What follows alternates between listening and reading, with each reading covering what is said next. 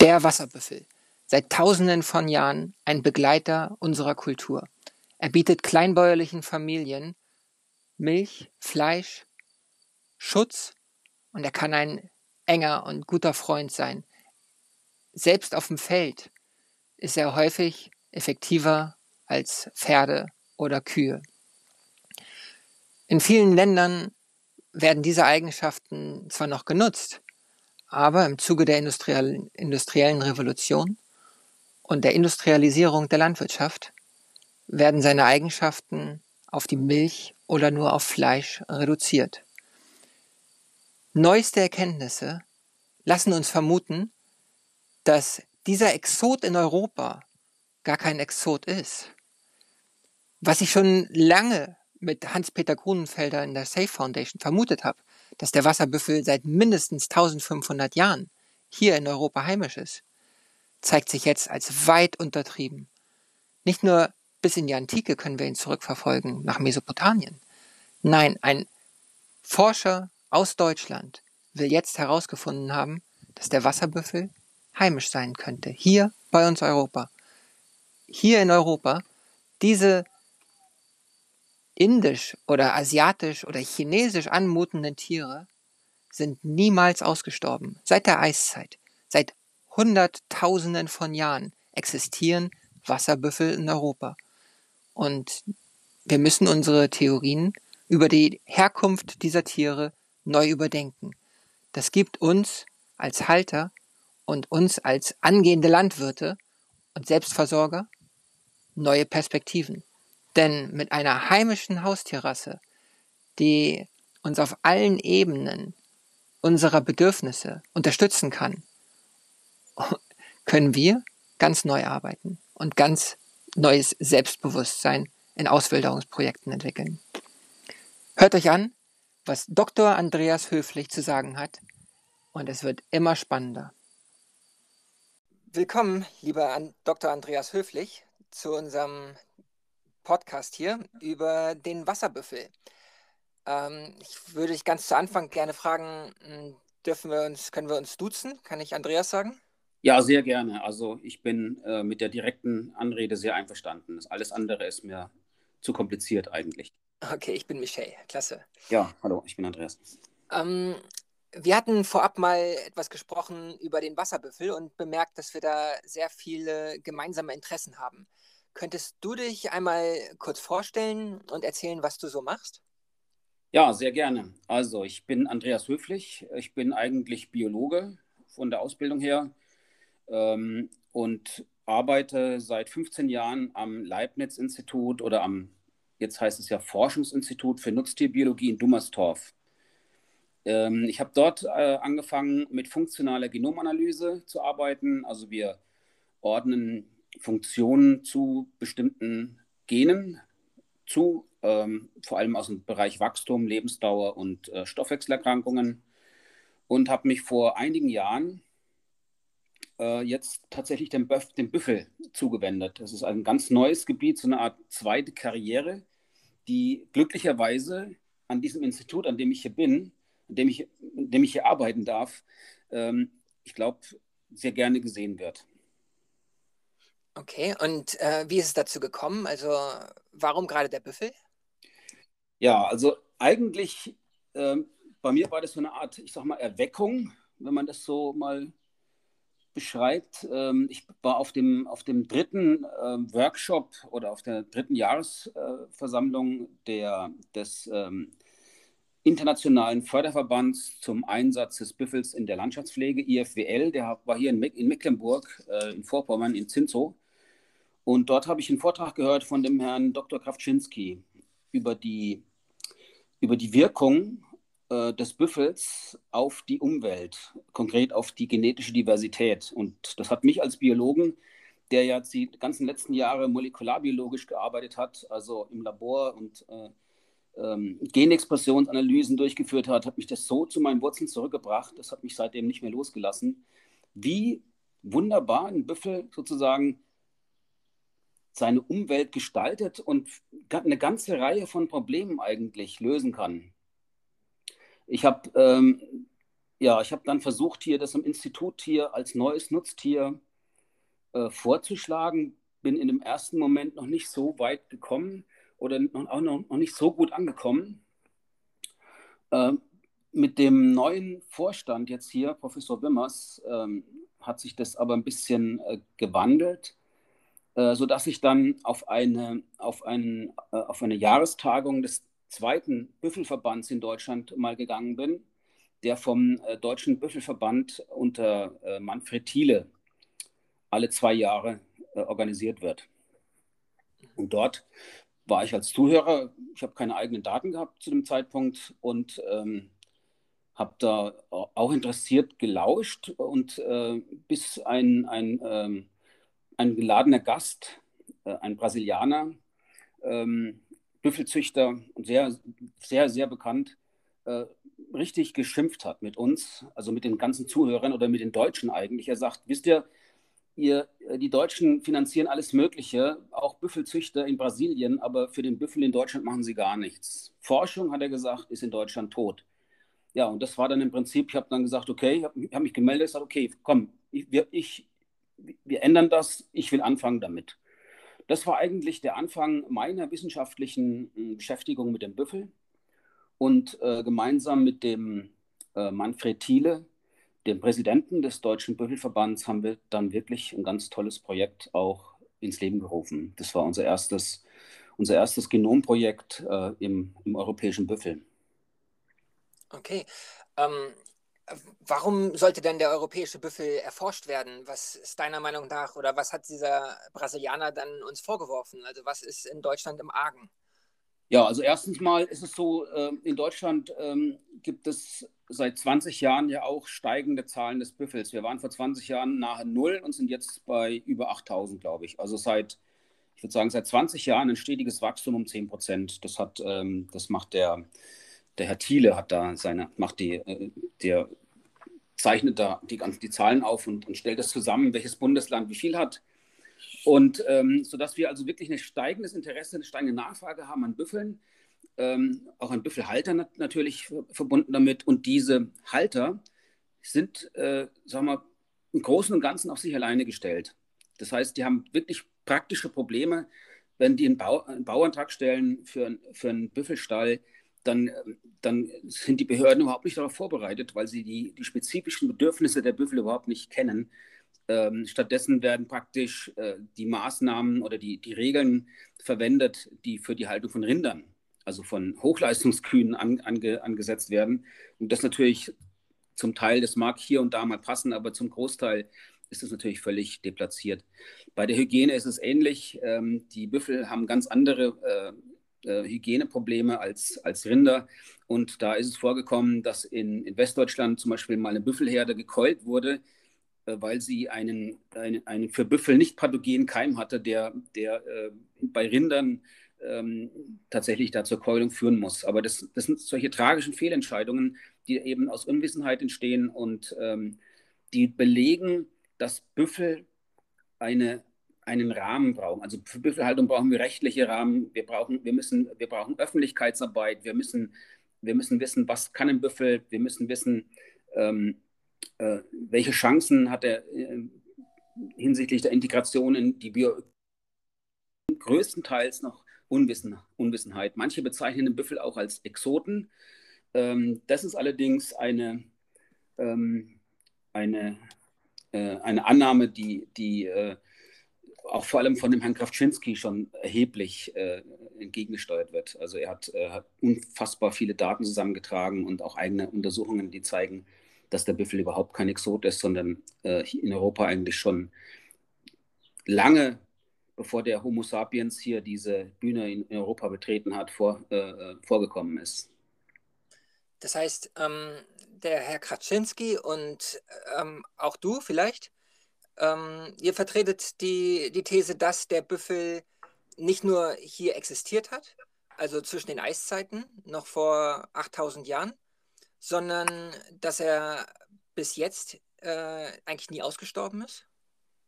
Ja, also das ist jetzt erstmal, äh, das war ursprünglich, also wir sind da hingekommen äh, jetzt mit, mit neuen Ergebnissen. Es gab einige Befunde tatsächlich, die, die, das, die darauf hingewiesen haben. Ähm, zum Beispiel ähm, gibt es ja äh, in, in, Griechenland ähm, im, im, Altgriechischen ein Wort für den Büffel für den, und für den Auerochsen sozusagen. Das heißt, äh, in den, ähm, es gibt Hinweise darauf, dass der Büffel damals schon domestiziert war und dass er, dass er bis, dass, er, dass sich bis, äh, bis ins Alter, sagen wir vor 2.000, 3.000 Jahren hier gehalten hat. Also auch da war und nicht erst jetzt vor einigen hundert Jahren gekommen ist. Auch ähm, bestimmte Malereien in bestimmten Gewölben und Höhlen weisen darauf hin, dass der Büffel noch länger da war, also, ähm, also ähm, vor wenigen tausend Jahren hier noch, hier noch vorkam. Ähm, ähm, es gibt, äh, genetisch gab es bis zu dieser Studie eben noch keinen klaren Hinweis auf eine eigenständige europäische Genetik. Das konnten wir eigentlich erst durch unsere Studie dann zeigen. Ähm, wenn ich da schon vorgreifen kann, da bin ich praktisch mit dem, mit dem Präsidenten des Deutschen Büffelverbands, habe ich schon mal erwähnt, jetzt äh, Manfred Thiele, haben wir in Südosteuropa äh, verschiedene Herden aufgesucht, von Ungarn äh, und Rumänien. Wir haben auch einen Kontakt nach ähm, Bulgarien hergestellt, zu, dem, zu den beiden bulgarischen Büffelverbänden und haben insgesamt ähm, mit, mit vier unterschiedlichen Standorten in Deutschland elf Büffelpopulationen ähm, erfasst, integriert in die Studie. Wir haben jeweils ähm, 30 Proben, also 30 unterschiedliche Büffel, dann genetisch analysiert. Wir haben aus Ohrstandsproben, die man gewinnt, wenn die, wenn die Tiere ihre Markieren, ihre Ohrmarken bekommen, äh, kann man die sehr äh, effizient ähm, gewinnen und ähm, aus denen dann DNA isolieren und haben dann dort genetische Marker analysiert. Und ähm, das war erstmal für sich gesehen schon mal sehr interessant weil wir äh, zum Beispiel in Ungarn eine ganz eigene Genetik gefunden haben. Wir haben, in, äh, wir haben das auch verglichen mit, mit Italien, Ita äh, die, die ja schon bestanden haben, die andere schon gemessen hatten. Der italienische Büffel ist ja sehr, sehr gut untersucht, ähm, aber eben nicht diese anderen europäischen Populationen.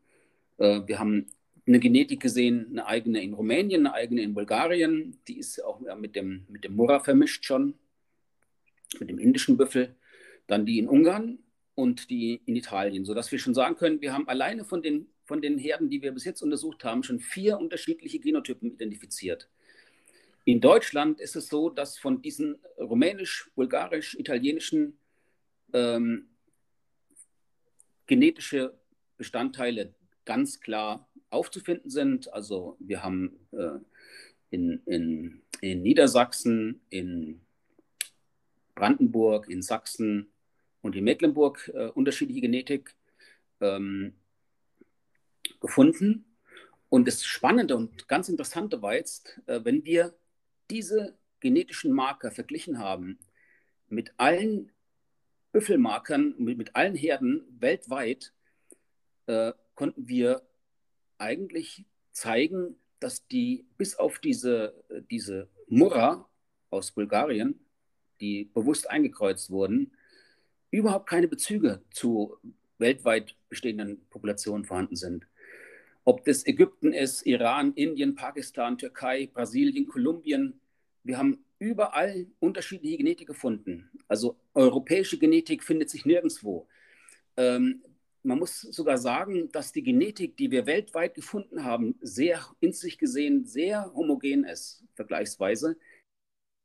Die europäische Genetik aber wesentlich komplexer. Das hat uns auch überrascht.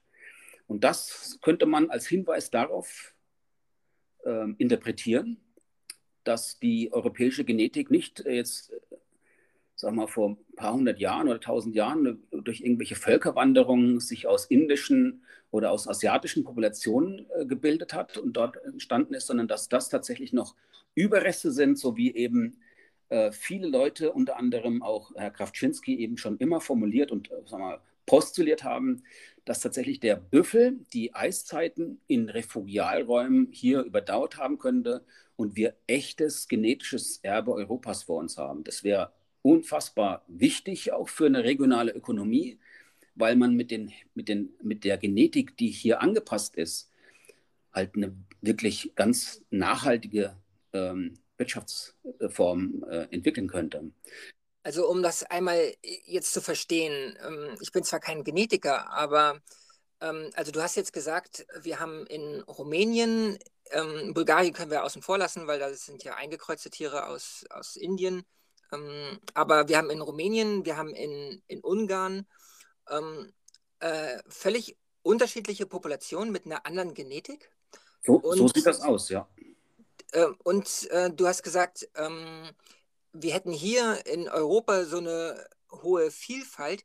Äh, spricht das nicht dafür, also, dass dann der Büffel aus Europa kommt? Also ist das nicht dann da, wo die, die höchste Vielfalt ist, könnte man dann auch den, den Ursprung vermuten?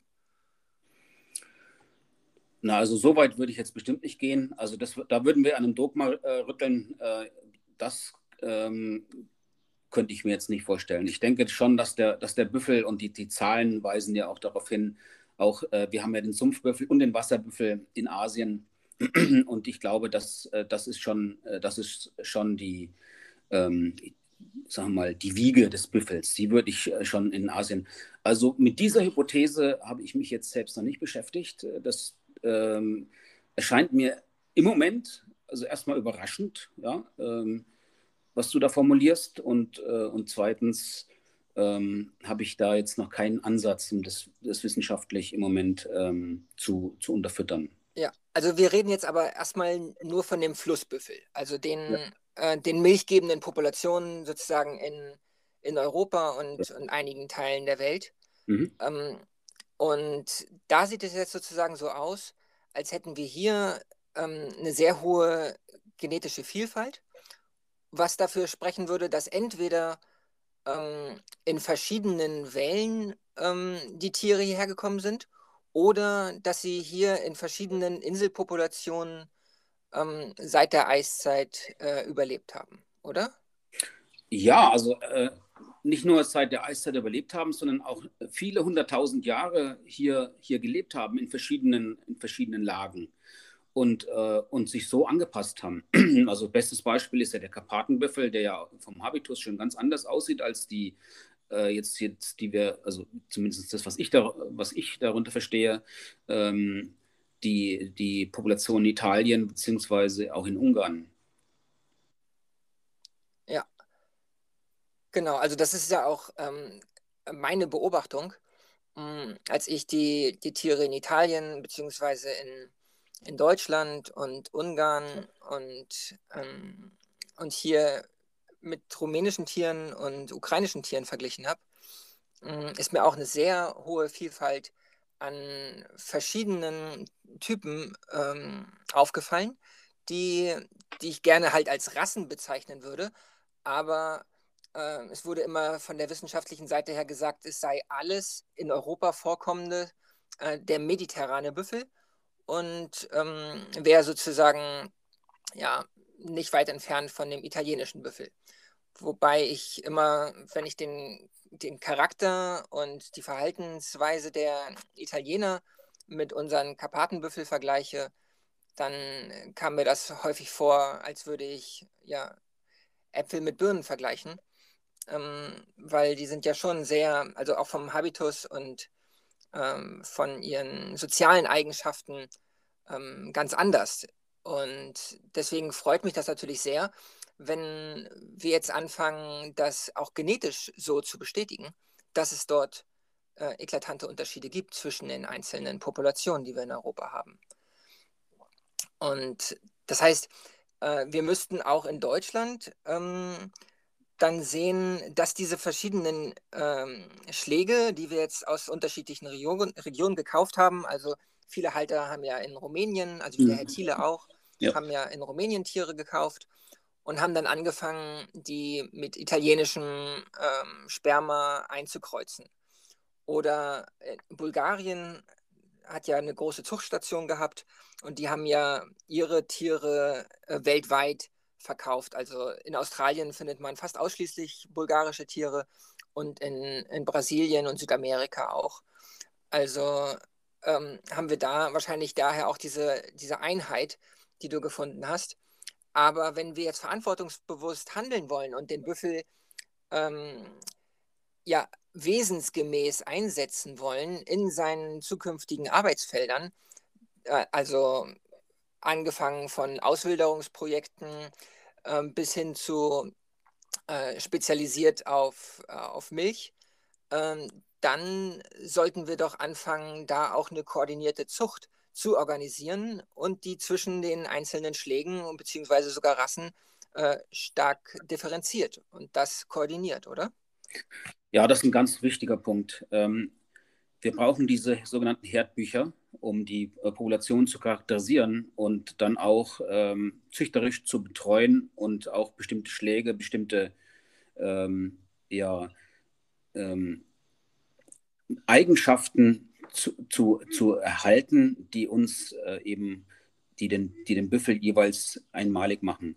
Das ist ein großes Problem. In Deutschland äh, sind die, gibt es ein Herdbuch äh, in Sachsen, das ist das einzige Bundesland. Der, der Herr, Herr, Thiele hat sich lange darum bemüht und das ist sehr, sehr schwierig gewesen, überhaupt das eine zu, zu, ähm, aufzulegen und äh, zu gründen. Ähm, äh, hat sich, seine Idee war eigentlich äh, für jedes Bundesland ein Herdbuch zu, äh, aufzulegen. Und da, das heißt, man muss dann für jedes unserer Bundesländer diese, diese enormen Kraftanstrengungen unternehmen. Und was jetzt für Deutschland gilt als äh, ein sozusagen ein Standort von Sekundärpopulationen, sage ich jetzt mal dazu, ähm, eben jetzt nicht diese Ursprungspopulation, jetzt Ungarn zum Beispiel. Ungarn ist überhaupt nicht in Deutschland aufgetaucht bis jetzt bei unseren äh, Untersuchungen. Man muss dazu sagen, allerdings, ähm, das sind erstmal, das war eine Pilotstudie. Ne? Also ähm, das sind jetzt in Deutschland erstmal nur vier Standorte und auch in, in Europa haben wir jetzt nur drei andere Länder bis jetzt drin als, als neue Daten, als eigene neue Daten. Ähm, diese Herdbücher sind ganz, ganz wichtig und äh, wären, wären eine Grundlage für eine nachhaltige Bioökonomie, völlig richtig, ja. Und für gezielte äh, Zucht. Also um praktisch diese Eigenschaften der Tiere so ähm, rauszudifferenzieren, ähm, dass es einmal der, der jeweiligen Rasse gerecht wird mhm. und aber auch, dass es dann für die Halter einfacher wird, dann auch wirklich Tiere zu wählen, ähm, die dann für die jeweiligen Anforderungen auch geeignet sind. Also keine italienischen Tiere mehr für Auswilderungsprojekte zu nutzen, sondern dann wirklich die intelligenteren, schwierigeren in, in der Haltung ähm, vielleicht dem Sumpfbüffel ähnlicheren Karpatenbüffel zu nehmen.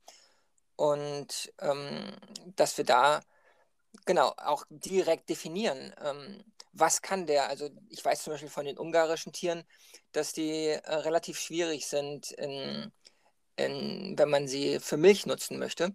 Mhm. Und ähm, das ist ja bei in Rumänien zum Beispiel ähm, gibt es ja innerhalb der rumänischen Population auch nochmal drei unterschiedliche Typen. Mm, ich weiß nur nicht, wie weit das noch erhalten ist, ob da jetzt weitere Forschungen stattgefunden haben, aber zumindest vor acht Jahren hatte ich Forschungen in Rumänien angestoßen und die haben gezeigt, dass wir dort äh, Fleischbüffel haben, die rein nur für die Arbeit gehalten wurden, äh, dass wir dort ähm, Mehrzwecknutzungsrassen hatten, also Tiere, die äh, wirklich für Milch und für die Arbeit gehalten wurden und dass es in Rumänien auch Wasserbüffel gab, die Hochleistungs ähm, Milchbüffel waren, also die seit Generationen nur für Milch gehalten wurden. Mhm. Das heißt, selbst in Rumänien ist die, ähm, die Population noch so divers und in unterschiedlichen Regionen und Dörfern werden Büffel seit vielen, vielen Generationen auf bestimmte Zwecke gezüchtet und gehalten, gehalten, was dann natürlich auch Sinn macht, weil es da die, äh, die einzelnen ähm, Aspekte dann halt auch ja, ökonomischer werden lässt für die jeweiligen Halter. Das heißt, wir ähm, können uns ja daran ein Beispiel nehmen und verschiedene kleinere Populationen äh, gezielt züchten mhm. mit den jeweiligen Haltern zusammen. Also dass wir uns da auch vernetzen. Das heißt, es ist ja auch eine, eine Aufgabe eines ähm, Büffelzuchtverbandes, dann diese ähm, Segmente dann auch zu separieren und die jeweiligen Interessensgruppen dann auch zusammenzubringen. Ja, also die, was du gerade beschrieben hast, diese Komplexität verschiedener Haltungsformen oder Nutzungsformen, äh, das ist ein Problem, was wir auch in Deutschland haben. Ich habe zum Beispiel mal mit einem, es gibt ja bei uns so äh, auch Gastronomen, die die Büffelprodukte auch, äh, auch äh, anbieten. Da gibt es auch sogar ähm, Gastronomen im süddeutschen Raum, die nennen sich Spitzengastronomie. Da, da kannst du erstmal äh, dich vier Wochen vorher für einen Termin äh, anfragen, ob du überhaupt hinkommst. Und ähm, ähm, da habe ich von einem dieser Gastronomen eben die Information bekommen, dass hier ähm, eine unheimliche Diversität auch besteht, was die Fleischqualität betrifft. Da gibt es überhaupt kein, überhaupt kein Verständnis bis jetzt, wie kann ich herausfinden, was ich für welche Genetik oder welcher, welcher Fleischtyp ist das jetzt. Das heißt, der kauft sich für einen Haufen Geld so einen Büffel, um ihn dann äh, in seine Gastronomie anzubieten und, äh, und, und der sagt dann, das Fleisch ist zum Teil völlig ungenießbar. Das sind so ganz grundlegende Fragen. Also wir brauchen praktisch ein, ein Projekt, ein Forschungsprojekt, äh, das ist ein konkretes Projekt, ähm, ähm, Korrelation genetische Marker für Fleischparameter. Äh, ne? damit wir überhaupt wissen, ähm, welche Genetik kommt für welche Anwendung, so genau wie du gerade eben auch gesagt hast, äh, aber wissenschaftlich eben jetzt äh, sozusagen fundiert. Wir messen die Marker und wissen, okay, ähm, kann man, kann man für die Zucht nehmen oder kann man für, kann man für, für ein Weideprojekt oder, oder für äh, äh, Milch, für die Milcherzeugung für, oder für eine gemischte Anwendung einsetzen. Also das sind, also über den Büffel besteht tatsächlich in Deutschland äh, ganz, ganz marginales Wissen nur. Und ähm, ich hatte mal letztes Jahr oder vorletztes Jahr war das eine Initiative angesch äh, angeschoben, äh, ein Wissenschaftsnetzwerk zu gründen. Da, das hatten wir durchgeführt an der Tierärztlichen Hochschule Hannover mit dem Professor Greif auch sogar. Das ist ja der Präsident. Der hat das unterstützt, der war auch dabei. Ähm, aber das, ähm, das ähm, sind alles nur so ähm, zarte Anfänge, würde ich mal sagen. Also ich denke, die haben, ähm, die haben bestimmte Projekte auch jetzt angefangen. Problem ist dann, zum Teil kriegt man dann wenig Rückmeldung, äh, zum Teil läuft es dann alleine weiter, ist mir aber auch recht, ist ja wunderbar, die Hauptsache es läuft was in der Forschung. Ja, was ist denn dein konkreter Ansatz? Also wie möchtest du äh, weiter verfahren und hm, was ist dein, dein Forschungsziel im Moment? Ja, also wir haben ja dies, äh, dieses äh, Pilotprojekt, nenne ich das mal, ähm, die genetische Charakterisierung von ausgewählten ähm, Tieren, auf die wir jetzt Zugriff hatten. Das ist ja auch nicht so, dass man im ersten Moment auch als Einsteiger sofort einen Überblick hat über sämtliche Populationen, geschweige denn auch von diesen Populationen Proben kriegt, die man untersuchen könnte. Also wir haben das eben in diesen elf Populationen jetzt gemacht und ähm, äh, haben ganz fantastische Ergebnisse, die waren äh, äh, bekommen und ähm, die machen uns eben Mut, ähm, jetzt den zweiten Schritt zu gehen. Bis jetzt sind nämlich die Genome der Büffel, also als Sequenzen, also von vorne bis hinten sozusagen, ähm, für den, nur für den italienischen äh, Büffel bestimmt worden. Jetzt haben wir ja gezeigt, ist ja der italienische Büffel nur eine Population von mindestens noch drei anderen. Wenn wir jetzt in Europa noch ein bisschen uns umgucken, habe ich bereits schon mindestens zwei Populationen, wo ich vorhersagen kann mit ziemlich Sicherheit, äh, ziemlicher Sicherheit, dass das nochmal eigene Populationen sind, nämlich in Nordgriechenland und eben die Populationen, die du betreust äh, ähm, im, im, im, weiter im Osten von Europa. Ähm, von diesen Büffeln brauchen wir die kompletten Sequenzen, um die ähm, SNPs, das sind, äh, das sind äh, Polymorphismen, also Single-Nukleotid-Polymorphismen, das sind praktisch äh, Basen, die ausgetauscht sind. Zum Teil äh, sind sie ähm, neutral, also äh, führen nicht zum Aminosäureaustausch, zum Teil sind sie eben auch kodierend. Aber wir brauchen diese SNPs komplett, ähm, weil ähm, von den bestehenden SNPs, die wir haben, ähm, bestimmt haben, äh, konnten wir von der Datenbank ungefähr nur die Hälfte sozusagen war, war repräsentiert. Die andere Hälfte ist noch Neuland. Das heißt, wir müssen von allen Populationen die Sequenzen bestimmen, die, wir müssen die SNPs äh, neu berechnen, neu, neu äh, äh, ermitteln, um dann ähm, Marker-Arrays zu erstellen, die wir dann für Charakterisierung und auch für Zuchtzwecke ver verwenden können, damit die richtig und zwar zu 100% informativ sind und nicht nur zu 50 Prozent informativ sind, wie es bis jetzt ist. Also das, diese Krücke, mit der wir uns jetzt bewegt haben, war in Ordnung, äh, sozusagen, um zu erkennen, ja, wir haben hier eine eigene Genetik, es lohnt sich, jetzt einzusteigen. Das heißt, ich werde noch in diesem Jahr anfangen, erstens mal die ganzen, die ganzen Proben, die ich schon habe hier, und das sind ein paar hundert, ähm, äh, nach den Populationen ähm, zu sequenzieren. Äh, ich kann zwar nicht alle paar hundert sequenzieren, aber ich kann doch schon eine ausreichende Menge jetzt äh, in, dem, in dem zweiten Genomprojekt bestimmen. Und ähm, um dann für genomische Selektion, was ja bereits Standard ist im Hochleistungsrent, also eine Selektion von genetischem Marker, äh, der korreliert mit einer bestimmten, mit einem bestimmten physiologischen äh, Phänotyp, wie zum Beispiel Milchmenge oder Gesundheit oder ähm, Proteinmenge, äh, Wachstumseigenschaften, Fruchtbarkeit. Da gibt es verschiedene Marker, die kann man eben korrelieren, aber die brauchen die Züchter, um nachhaltig zu züchten. Auch um diese Population äh, spezifisch auch zu entwickeln und zu, und zu, äh, zu steuern von außen.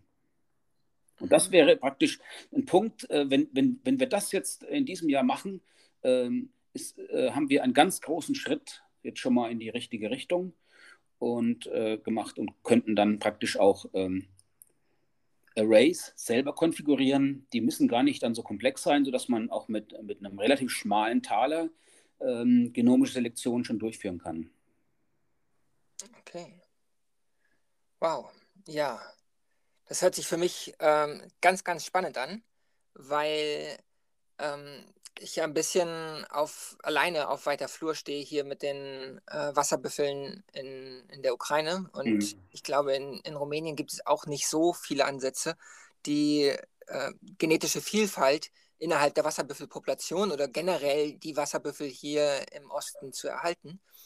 Und das würde dann ja ähm, bestimmte, also vermute ich zumindest, bestimmte Qualitäten dieser Büffel ähm, zeigen, die dann ähm, von einzelnen Initiativen besser geschützt werden können. Also, oder siehst du auch Gefahren, die damit verbunden sind? Also, wenn wir äh, diese Forschung jetzt betreiben, gibt es da auch negative Aspekte, die man beachten sollte? Also, wenn wir die, die einzigartigen Populationen, die, die wir hier noch haben, die in der, in der Vorzeit, also bevor der, bevor der, der Homo sapiens hier äh, Europa erreicht hat, ähm, unsere und die Welt hier geprägt hat, wenn wir die besser charakterisieren, dann kann das kein, äh, dann kann das eigentlich kein, kein, kein Verbrechen sein, sag ich mal. Äh, wir müssen, wir müssen ähm, das, was wir, was wir haben, was wir als, als genetisches Erbe Europas postulieren können, was eine der faszinierendsten großen Herbivoren ist, die, die in Europa äh, aktuell bestehen, die uns ganz viele Probleme lösen können.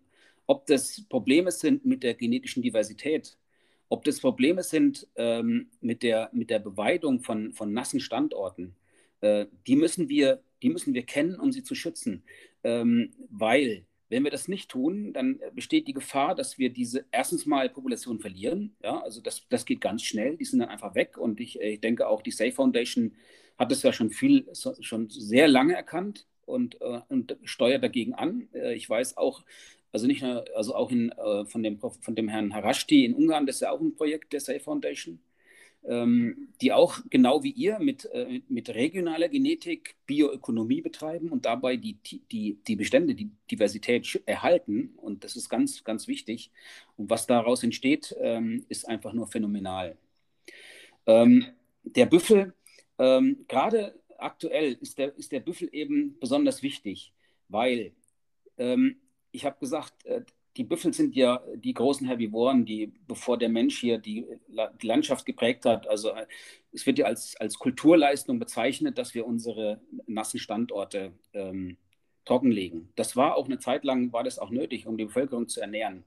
Im Moment sieht es aber so aus, dass wir, wenn wir damit weitermachen, uns eine ganze Reihe an Problemen ähm, erwachsen. Und komischerweise ist das selbst in den höchsten Kreisen der Agrarforschung äh, noch nicht so klar geworden.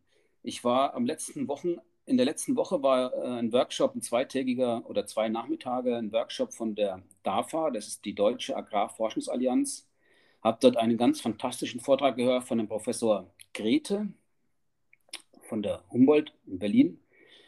Der hat gesagt, ähm, durch die Entwässerung ähm, haben wir, äh, entstehen bei uns große Probleme äh, mit, mit äh, der Entstehung von Klimagasen, CO2. Und zwar wird ja von den von Niedermooren äh, entsteht ja CO2, wenn die äh, nicht genügend Wasser haben, weil eben sich Biomasse ähm, zersetzt.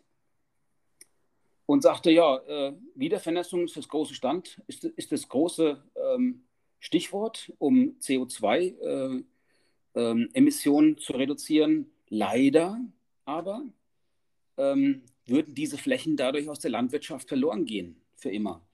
Und das, das, das habe ich nicht verstanden, warum man, warum man davon ausgehen muss.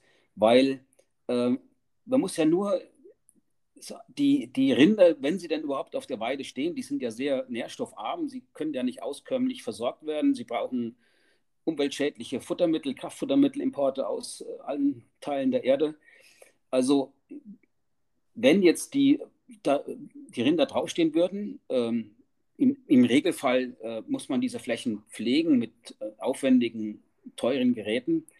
Ähm, einfach die Kanäle zumachen, Grundwasser, Süßwasser zurückhalten, die Grundwasserspiegel auf, auffüllen wieder oder erholen lassen und den Büffel draufstellen. Der Büffel ist hervorragend geeignet, um auf nassen Standorten zu weiden. Und ähm, die nächste Besonderheit, der Büffel ist ein anspruchsloses Tier, das kann man sich gar nicht vorstellen. Ich habe das in Indien gesehen. Für die, für die Rinder werden da irgendwelche äh, auf, ja, hochwertigen Futterpflanzen verwendet. Die Büffel kriegen im Prinzip das, was übrig bleibt, den letzten Rest. Ähm, Büffel leben von, von, von Schilf, von Binsen, von Säcken. Auch das hat, hat der Kapczynski. Und da ist der IFWL, der Verband eben von Peter Biel, ähm, schon seit vielen Jahren unterwegs und einer der wirklich frühen ähm, äh, Vertreter dieser, dieser hervorragenden ähm, Einsatzmöglichkeiten des Büffels, nicht nur in der Pflege, sondern sogar auch in der Renaturierung äh, von, von, von, von, von, von Flächen, die jetzt äh, bestenfalls eben für mageres Heu, äh, für die magere Heuernte verwendet werden. Ähm, also um diese Klimaziele und um unsere Wasserprobleme zu lösen, ähm, ist der Büffel eine, ein hervorragendes Tier. Ich habe das mal durchgerechnet, also mal aufgestellt, die Zahlen. Ähm, der, der, der Milchpreis des, von, von Büffelmilch ist ungefähr um einen Faktor 8 höher als der von Kuhmilch. Wir kriegen zwei, also es werden 2 Euro aufgerufen, zum Teil mehr. Für den, ähm, bei der Kuh sind wir aktuell bei 25 Cent. Das ist natürlich nicht auskömmlich, äh, deswegen äh, buttert da Europa kräftig bei. Also wir haben praktisch einen achtfach höheren Milchpreis. Wir haben die doppelte Menge an Käse, die wir produzieren können, weil eben äh, Büffelmilch doppelt so viel Protein und Fett enthält als Kuhmilch. Das heißt, wir können aus 100 Liter, ich glaube, 14 Kilo Käse machen. Beim, beim, bei der Kuh ist das die Hälfte. Die Milchleistung ist zwar niedriger, also ich sag mal, die besten italienischen gehen über 2000, aber wenn wir jetzt in Deutschland, äh, sagen wir mal, wenn wir da mit 1000 äh, äh, Liter pro Laktation rechnen, sind wir vielleicht bei 10 Prozent. Aber diese ganzen Faktoren, wenn man die sich gegenüberstellt, ähm, geben die nicht Anlass äh, zu der Aussage, dass man mit Büffeln nicht, nicht äh, äh konkurrenzfähig Milch produzieren könnte und nicht, äh, nicht arbeiten könnte. In dieser ganzen Bilanz sind ja die ganzen Ökosystemleistungen noch nicht mal drin. Ja. Wir wissen ja von der, ähm, von der deutschen, ähm, von der, von der Bioökonomiestrategie, von dem Papier, was jetzt letztes Jahr verabschiedet worden ist, dass, dass die äh, landwirtschaftliche Produktion für ihre Ökosystemleistung, ob die jetzt positiv oder negativ ist, künftig ähm,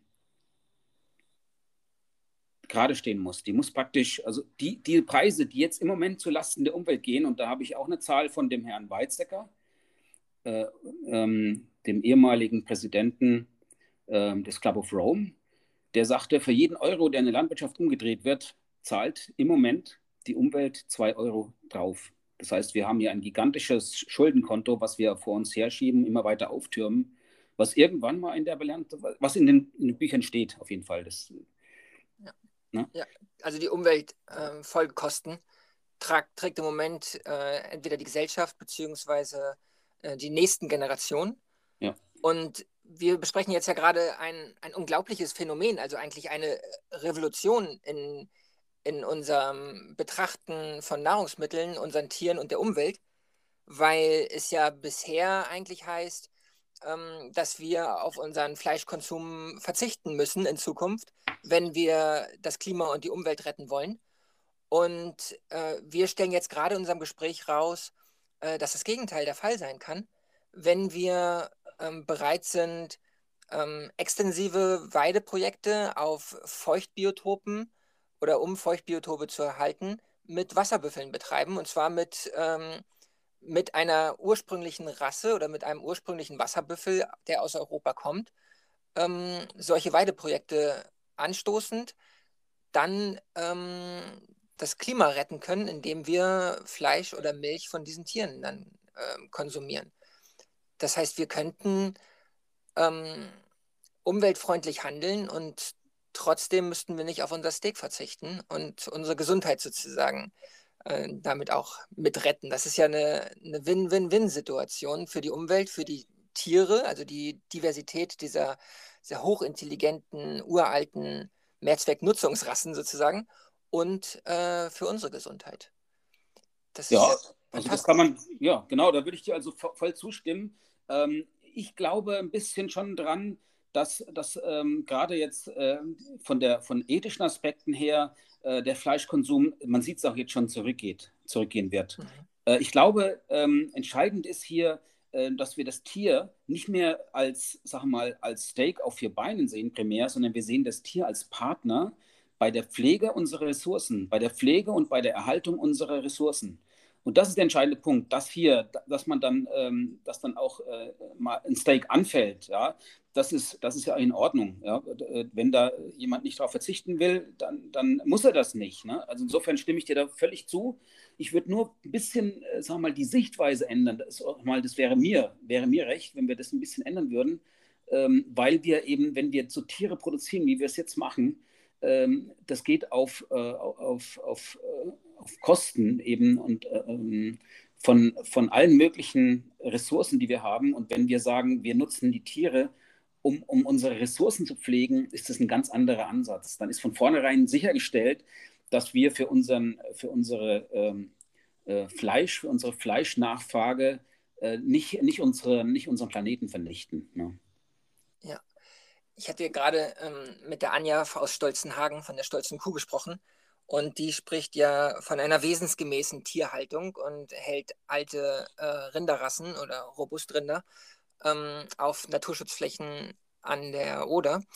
Und ähm, da ist es ja auch so, dass ähm, wenn wir auf die Bedürfnisse dieser Tiere eingehen und wenn wir in unserem Fall jetzt mal den Karpatenbüffel betrachten, und wirklich versuchen zu verstehen, was braucht dieses Tier, ähm, um ähm, ja, artgerecht nicht nur, sondern auch wesensgerecht gehalten zu werden. Also ähm, was sind die Ansprüche, die individuellen Ansprüche eines äh, jeden Tieres dort?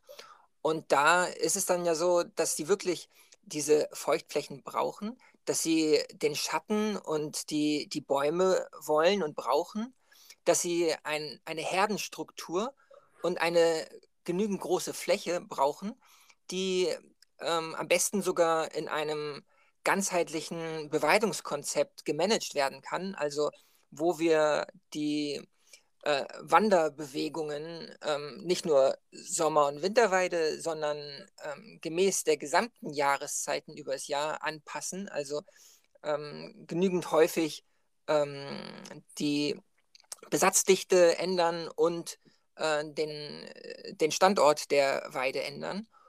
Und dann äh, brauchen diese Tiere auch den Menschen. Das heißt, das sind trotzdem Haustiere. Wenn wir jetzt davon ausgehen, dass sie in Europa schon ewig existieren, wir dachten ja bisher immer, ähm, zumindest mit der Mega-Herbivoren-Theorie und dann dem Overkill, äh, dass die Menschen vor 7.000, 8.000 Jahren hier mit ihren Waffen, also dem Pfeil und Bogen oder den Wurfsperren, diese Mega-Herbivoren ausgerottet haben. Allerdings ähm, merken wir jetzt ja durch, durch deine Aussagen und durch die Forschung, die jetzt ansteht, dass diese Tiere eben nicht alle ausgerottet, ausgerottet wurden, in ihrer Wildform zumindest, aber sie sind eine Symbiose eingegangen mit dem Menschen, haben sich ähm, domestizieren lassen und konnten so bis heute überleben. Das heißt, diese Tiere wollen und brauchen auch den Menschen, ähm, sei es nun als, als Partner oder als Beschützer oder aber auch in, in einer ja, Symbiose, die, die beiden hilft. Also dieses Partnerschaftliche mit den Tieren, das merke ich zumindest direkt im Umgang mit diesen Wasserbüffeln, ist schon, dass sie den Kontakt suchen auch zu Menschen. Sie sind nicht nur neugierig, sondern sie verhalten sich Menschen gegenüber ganz anders, als sie äh, das mit Hunden machen würden oder ähm, mit anderen ähm, Säugetieren. Ähm, der Mensch scheint eine ganz besondere Rolle auch für die Wasserbüffel zu spielen. Das heißt, wir können diese Tiere äh, auch ganz toll kombinieren, äh, nicht nur mit Tourismus, sondern auch ähm, für Therapiezwecke zum Beispiel. Also gerade die Karpatenbüffel sind so intelligent, dass man äh, sie auch mit ähm, Kindern zusammenbringen kann oder auch mit eingeschränkten Menschen mit Behinderung und man da auch ähm, langfristig Therapie ähm, betreiben kann, um den Menschen zu helfen, um diese Ruhe auch reinzubringen, während der Wiederkaufphasen sich auf diesen Bauch zu legen eines eines 800 Kilo schweren Bullen ist ein unglaubliches, äh, eine unglaubliche Erfahrung, die, die man als Mensch auch so nicht vergisst. Und dann entwickelt man ja auch wieder ein anderes Verhältnis zu den Tieren und sieht sie nicht nur als ähm, Fleischlieferant oder man äh, tabuisiert komplett den Umgang mit den Tieren, ähm, sondern man baut eine realistische Verbindung zu diesen Tieren auf und ähm, ja, kann so auch der Entfremdung vielleicht in unserer Gesellschaft ein bisschen entgegenwirken. Also was du da schilderst aus deiner praktischen Erfahrung, äh, ist, ist, ganz fantastisch und äh, ich kann jetzt aus meiner nicht so sehr praktischen Erfahrung das aber trotzdem 100 Prozent unterschreiben. Ich hatte auch so ein ganz tolles Erlebnis. Das war in Indien. Da war ich ähm, bei, das ist oberhalb von Neu-Delhi auf der Farm, der National Dairy Institute ähm, einen Kanal und die haben äh, auch, auch, eben diese Büffel gehabt und ähm, da war ein Tier, das haben die sozusagen als Schaubüffel, der ist so frei rumgelaufen. Äh, das haben die so als, als zum, zum Erklären, zum, auch für die Besucher dann auch, ähm, auch zum Streicheln dann.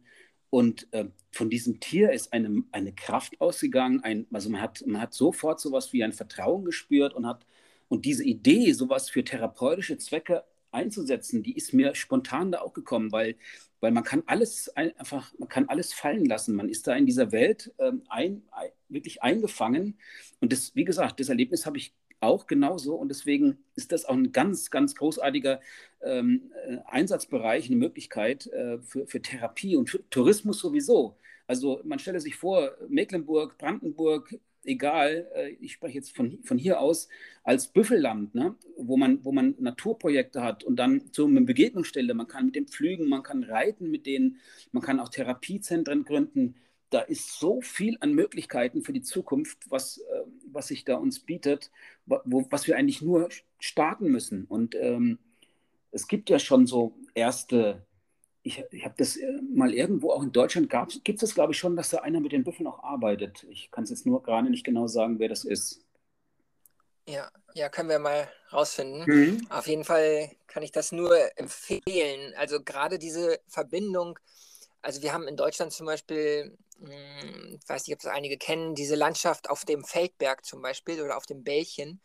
Das sind so äh, Hochalmen, die traditionell ähm, von Hirten bewirtschaftet wurden, mit, ähm, ja, mit teilweise mit äh, morastigen ähm, ähm, Teilen, aber auch ja, die einfach dem, dem Büffel auch ideal entsprechen. Also wenn man äh, auch solche Flächen mit dem Wasserbüffel offen hält, dann kann man das auch verbinden mit äh, solchen Erfahrungen. Also einfach mal einen Monat äh, Hirte sein mit Wasserbüffeln auf einer Hochalm auf 1200 Meter in den Bergen mhm. ist einfach, also das verändert die gesamte Sichtweise aufs Leben, auf die Tiere und auf die Umwelt. und auf sich selber. Also mit sich selbst allein zu sein, mit den Tieren zu sein und nicht einfach nur wandern zu gehen, ähm, weil man sich selber irgendein Ziel setzt, sondern aktiven Naturschutz zu betreiben, aktiven Tierschutz zu betreiben und ähm, äh, Produkte zu produzieren, die die Menschen gesund und, und ähm, ja und glücklich, will ich sagen, gesund und glücklich machen. Mhm. Toll, ja. Ja, Andreas, wir haben jetzt fast eine Stunde erreicht. Ähm, mich freut es ganz, ganz toll, die, mit dir so zu reden. Und ich denke, daraus entsteht eine, eine langfristige Zusammenarbeit, dass wir für den Büffel und auch für die Menschen und für die Umwelt und das Klima etwas Größeres erreichen, indem wir uns jetzt zusammentun mit der Genetik und den Praktikern und schauen, was haben wir hier in Europa, was können wir erhalten und wie können wir ähm, es für diese Ökosysteme und diese Lebewesen in Zukunft so gestalten, dass wir alle gemeinsam hier auf diesem Planeten Auskommen finden und eine Zukunft haben. Ja, das würde ich mir also auch sehr wünschen. Ähm, ich glaube, die Menschen, die sich mit dem Büffel beschäftigen, sind im Moment äh, noch viele Einzelkämpfer und die müssen wir irgendwie zusammenkriegen. Wir müssen da was Großes draus machen. Ich habe jetzt auch heute den Herrn Grete schon angeschrieben. Ich hoffe und, und ich versuche Netzwerke zu machen. Wir wollen ja auch ein äh, einen Workshop jetzt oder so eine Art Büffelforum äh, mal auflegen im, im August. Mal gucken, ob das klappt. Da habe ich alle möglichen Leute auch schon eingeladen, ähm, um damit auch dann irgendwelche Podcasts dann zu erstellen, die man dann auch verteilen kann, wo man den Leuten sagen kann, ja, Leute, äh, wir brauchen eine wachsende Gemeinschaft, wir, wir müssen, wir, wir, müssen uns austauschen und äh, wir müssen unsere Fragen, wir, wir, müssen uns helfen bei, den, bei der Beantwortung der vielen Fragen, die wir noch haben. Da brauchen wir einfach ein Netzwerk und vielleicht auch ein europaweites Netzwerk. Denn es gibt ja noch Populationen, also da, hier in der Ukraine, ohne das Engagement von der Safe Foundation, vor allem der Koryphäe, Koryphäe äh, Hans-Peter Grunenfelder, der mit Pavel Beko diese Population für mich zumindest hier entdeckt hat, ähm, haben wir noch andere Populationen. Also wir hatten mal im Vorgespräch über Albanien gesprochen, das ja auch da was ganz Spannendes sein könnte. Ähm, aber auch so ein Land, ja, ähm, mit sieben Siegeln, was vielen gar nicht so bekannt ist. Aber auch die, die Population in Georgien. Also wir haben in Georgien anscheinend auch zwei verschiedene Büffelpopulationen. Und in Armenien oder Aserbaidschan, also diese ganzen ähm, diese ganzen Felder, die, die für denjenigen, der sucht, ähm, noch offen sind für Entdeckung und die an Spannung kaum sich mhm. überbieten lassen können, wenn man ja. nur tief genug ins Detail schaut. Mhm. Also weil gerade diese ursprünglichen Thesen, mm, die wir früher untersucht haben mit der Safe Foundation zusammen, ob es jetzt, ob die Büffel eingewandert sind mit den Awaren oder über die georgische Route oder über die türkische Route, da können wir jetzt ja mit deiner Hilfe ganz neue äh, Felder erschließen und neue Theorien aufbauen. Ja, also ich glaube auch, ähm, gerade jetzt zum Beispiel äh, der Unterschied zu den türkischen äh, Populationen, es sind alles Moment, nur, äh, Momentaufnahmen. Also das sind auch äh, alles nur jetzt, äh, Ergebnisse oder sagen wir mal Schlussfolgerungen von der Pilotstudie. Das muss man alles noch vertiefen. Aber äh, das gibt tatsächlich jetzt nicht so Anlass, ähm, äh, zu, zu, denken, dass die jetzt primär abhängig sind und auch in ganz jüngerer Zeit abhängig sind von nicht-europäischen Populationen. Das ist, glaube ich, das kann man mal so einfach festhalten oder postulieren zumindest. Das sind alles nur Hypothesen. Mhm. Ja, dann belassen wir es erstmal dabei und fangen an, unsere Netzwerke aufzubauen, sie mhm. zu verknüpfen und dann sammeln wir das genetische Material ein und werden das mal genauer untersuchen und dann in den weiteren ähm, das veröffentlichen und gucken, wie wir das sozusagen zusammenbringen können und wie wir dann vielleicht auch mit dem Naturschutz zusammen, mit der, die, du hattest die Suko-Stiftung auch mal erwähnt. Genau, da gibt es, es gibt wirklich viel, es gibt an viel, verschiedenen Stellen gibt es Initiativen. Äh, hat zum Beispiel Suko-Stiftung der, der Wendelin Wichtmann, äh, hat ein ganzes Buch geschrieben über Paludikultur und hat, da, hat sich da schon Gedanken gemacht über den Büffel. Also Paludikultur mit Büffeln, das ist nicht, äh, nicht unmöglich. Das ist, eine, das ist eine Vision und das ist eine Perspektive. Ähm, man muss Paludikultur nicht nur als Dämmmaterial denken, sondern man kann damit auch die natürlichen Konsumenten versorgen, nämlich den, äh, den großen Herbivor, den Büffel, ne? äh, der, der davon ganz auskömmlich und ganz wunderbar sich ernähren kann. Sogar mit Abfällen. Man, meinetwegen, man stellt sich vor, man, man, hat, äh, man, man baut äh, für Reddächer ja, und die Schnittreste zum die abgekanteten Reste, die gehen dann, die werden dann, äh, die gehen dann ins Winterlager für die, für die Büffel. Die werden dann, und die, die freuen sich drüber. Ne? Also da gibt es viele Möglichkeiten in der Bioökonomie und äh, wir müssen nur anfangen. Ja, klasse. Also wir brauchen viele Macher, die jetzt uns begleiten in diesem, in diesem spannenden Feld und um alle ja, ökonomischen Vorteile, die diese Tiere bieten, auch nutzen zu können. Ich hatte mal probiert, eine Büffelfarm in Deutschland aufzubauen. Mhm. Allerdings, ähm, ja, hatte ich immer ein bisschen Angst oder Probleme mit der gesamten bürokratischen Situation.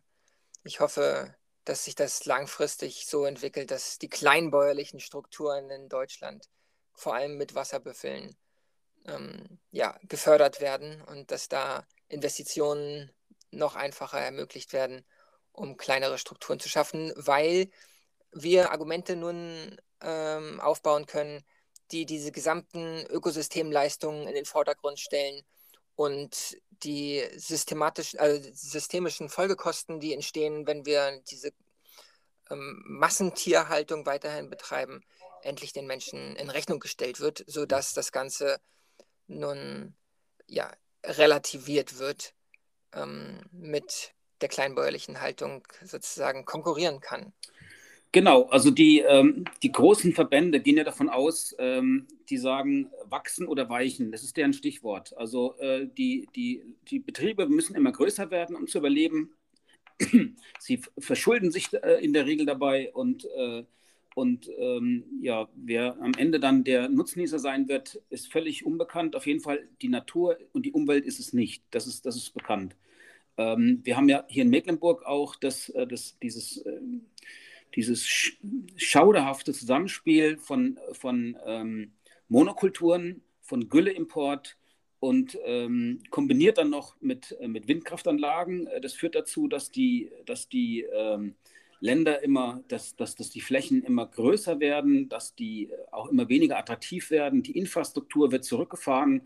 Das ist ein reines, eine reine Industriesteppe, ähm, die dazu führt, dass Boden ausgelaugt wird und Grundwasser für immer verseucht wird. Europa schimpft uns ja schon seit Jahren deswegen.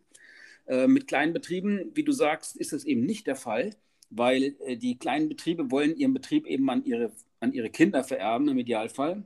Und denen ist nicht daran gelegen, das Grundwasser kaputt zu machen und das Grundwasser zu verseuchen. Ähm, es gibt auch gerade jetzt für den Büffel äh, ganz neue Ideen, auch sagen wir mal, auch technische Lösungen. Wenn wir sagen, äh, ein Betrieb möchte Milch produzieren und es ist keine Käserei oder keine, kein Milchbetrieb in, in Nähe, in, in Sicht, könnte er sich zum Beispiel ähm, containerbasierte Lösungen äh, ausdenken zum Abfüllen von Milch für Schulmilchprojekte. Das war, es ist zum Beispiel ein Projekt, was in, in Niedersachsen äh, angelaufen ist. Ähm, äh, im, im Hof am Meer, die haben, machen ein Schulmilchprojekt mit, mit, ähm, mit äh, über, ich glaube, containerbasierte Lösungen. Die füllen das ab, ja, äh, dann werden die Flaschen ähm, in den Glasflaschen auch noch, also die werden dann auch gewaschen und, und so weiter. Dieses, dieses Idee mit der äh, containerbasierten Lösung äh, wird jetzt zum Beispiel auch in einem, in einem EU-Projektantrag auch ähm, ähm, installiert wo, wo, man, wo man eben gerade auch jetzt im Mittelmeerraum, das gut, ist jetzt ein Projekt für den mitteleuropäischen Mittelmeerraum, wo man dort ähm, den kleinen, kleineren äh, ähm, Betrieben, die eben noch nicht über eine eigene Milchverarbeitungsstrecke verfügen, über so ein Containerprojekt äh, sozusagen ähm, die Milch dann jetzt nicht in kleine Flaschen, sondern das, das, sind dann richtig große Bags, die dann in die Schulen kommen, zum, werden dann angezapft dort und, und so wirklich ähm, Bioökonomie auf, auf, einer, ja, auf einem, einem kleinen bäuerlichen Rahmen ermöglichen sollen. Ja, dezentrale Lösung mhm. für die, die Kleinbauern. Das, ja. Das hört sich doch gut an. Klasse. Belassen wir es erstmal dabei. Vielleicht ähm, werden wir die Hörer zu einem späteren Zeitpunkt nochmal weiter informieren, wie sich dann unsere Zusammenarbeit entwickelt. Hm, sehr gerne. Das ist auf jeden Fall schon mal ein spannender Einstieg. Und äh, wie können oder wo können sich denn jetzt Interessierte melden, wenn sie selber Wasserbüffel halten wollen, wenn sie selber Tiere halten oder auch dazu beisteuern wollen? Ähm, wo können wir dann jetzt eine Vernetzungsmöglichkeit ähm, schaffen? Sollen sie bei dir sich melden ähm, oder mich anschreiben oder was würdest du vorschlagen? Ja, also ich kann ja praktisch ähm, diese Büffelökonomie als Konzept entwickeln äh, im Rahmen meiner, meiner Arbeit hier am Leibniz-Institut für Nutztierbiologie. Und äh, ich tue da alles, was, äh, was, was, was möglich ist. Und äh, tue ich sehr, sehr gerne und äh, betrachte das auch als, als Beitrag, sozusagen auch als äh, ungefähr äh, nach dem Motto, welches Institut könnte sich denn besser um ein neues Nutztier kümmern als äh, ein Institut für Nutztierbiologie. Deswegen sehe ich mich da in der Pflicht persönlich. Ich hoffe, der Vorstand sieht das auch so hier, aber ich, ich denke auch. Ähm, das heißt, ich biete mich da sehr, sehr gerne an als Sammelstelle und, äh, und wenn, wenn, dann, wenn sich da ein Netzwerk entwickelt ähm, und wenn sich da auch, sagen wir mal, aktive, aktiver Input und aktive Personen auch ähm, finden, die auch in, in Verbänden mitarbeiten wollen, das, ähm, das, das, das ist, wird, glaube ich, gerade sehr, sehr, sehr stark äh, benötigt. Ähm, gerade so die praktischen, ähm, praktische äh, äh, Expertise äh, und Verbandsarbeit. Ich glaube, das ist ein wichtiges Thema gerade. Da könnte man sehr viel, ähm, sehr vieles erreichen. Äh, von der Wissenschaft her bin ich, äh, sagen wir mal, zu allem, zu allem bereit, was, was, was hier ähm, unterstützt und, äh, und aber wir können auch, wir können ein Netzwerk auch auf deiner Seite an, äh, anwenden oder gründen. Äh, ich habe ich hab jetzt äh, für diesen Workshop zum Beispiel schon mal so ein kleines Register entwickelt. Ähm, da, das fütter ich ähm, mit, mit äh, Informationen, mit Kontaktdaten, die ich im Netz finde, die ich bei, von, bei eBay Kleinanzeigen, wenn Leute ihre Büffel verkaufen, dann finde ich da. Es gibt kein zentrales Register in Deutschland. Also wir wissen nicht, wo die 8000 Büffel überall stehen. Das muss man sich vorstellen. Das sind so einfache, grundlegende Probleme, äh, die wir erstmal in den Griff kriegen müssen. Und, ähm, und wenn ich erstmal so mit so einem Register anfange, was ich jemandem dann zur Verfügung stelle, der in einem Verband damit professionell arbeiten will, herzlich gerne. Klasse. Ja, schön. Dr. Andreas Höflich, vielen, vielen Dank für das Gespräch. Ja, vielen Dank für das Forum hier, Michael. Klasse. Auf Wiederhören. Jo, tschüss. Bis zum nächsten Mal.